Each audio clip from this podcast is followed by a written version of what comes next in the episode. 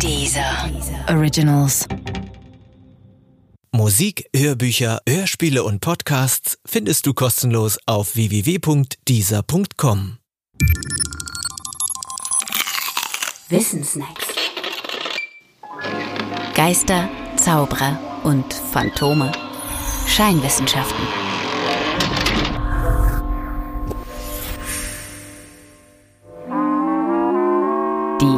Wünschelrute. Die Radiästhesie beschäftigt sich mit der Wirkung von Strahlen auf Menschen. Dagegen ist zunächst nichts zu sagen.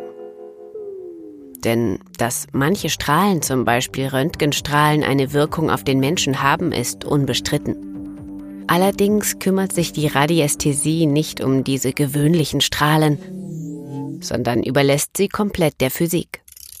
Die Radiästhesie hat ganz andere Strahlen im Sinn, auch andere als die physikalischen Messgeräte. Sie macht zwei wesentliche Annahmen. Annahme 1. Von allen Objekten gehen irgendwelche nicht näher bestimmten Schwingungen aus. Annahme 2. Diese Schwingungen können nicht von physikalischen Messgeräten und auch nicht von allen Menschen wahrgenommen werden, sondern nur von denen mit einem schwingungs- oder strahlenfühligen Sinn. Die meisten Menschen, so die Behauptung, hätten diesen Sinn nicht und seien den Strahlen gegenüber nicht empfänglich. Nun ist es aber so, dass auch beim strahlenfühligen Menschen nicht alle Wahrnehmungen ins Bewusstsein gelangen. Die kaum merklichen bleiben etwas unterhalb der Bewusstseinsschwelle. An dieser Stelle kommt nun die Wünschelrute zum Einsatz.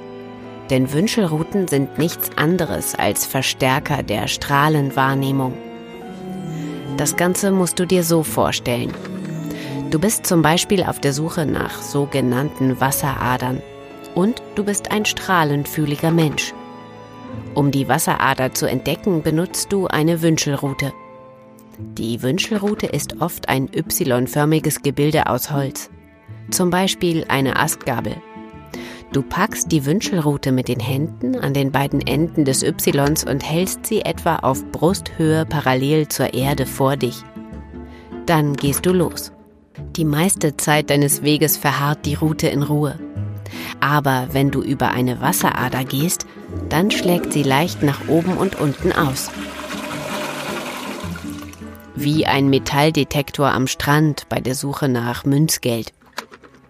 Soweit die Praxis. Sie klingt gut, aber sie hat keine wissenschaftliche Grundlage und deshalb ist die Radiästhesie auch keine wissenschaftliche Disziplin. Die beiden wichtigsten Gründe dafür sind die offenen Fragen.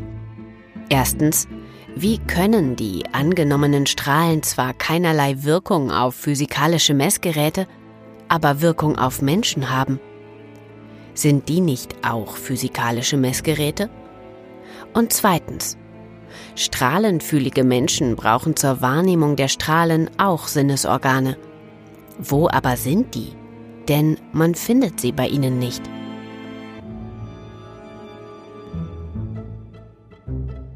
Da die beiden Fragen unbeantwortet bleiben, gibt es guten Grund zur Annahme, dass es weder die Strahlen noch die Strahlensensoren gibt. Und deshalb wird die Radiästhesie nicht anerkannt. Auch die Physik ist schließlich kein Wünschelkonzert.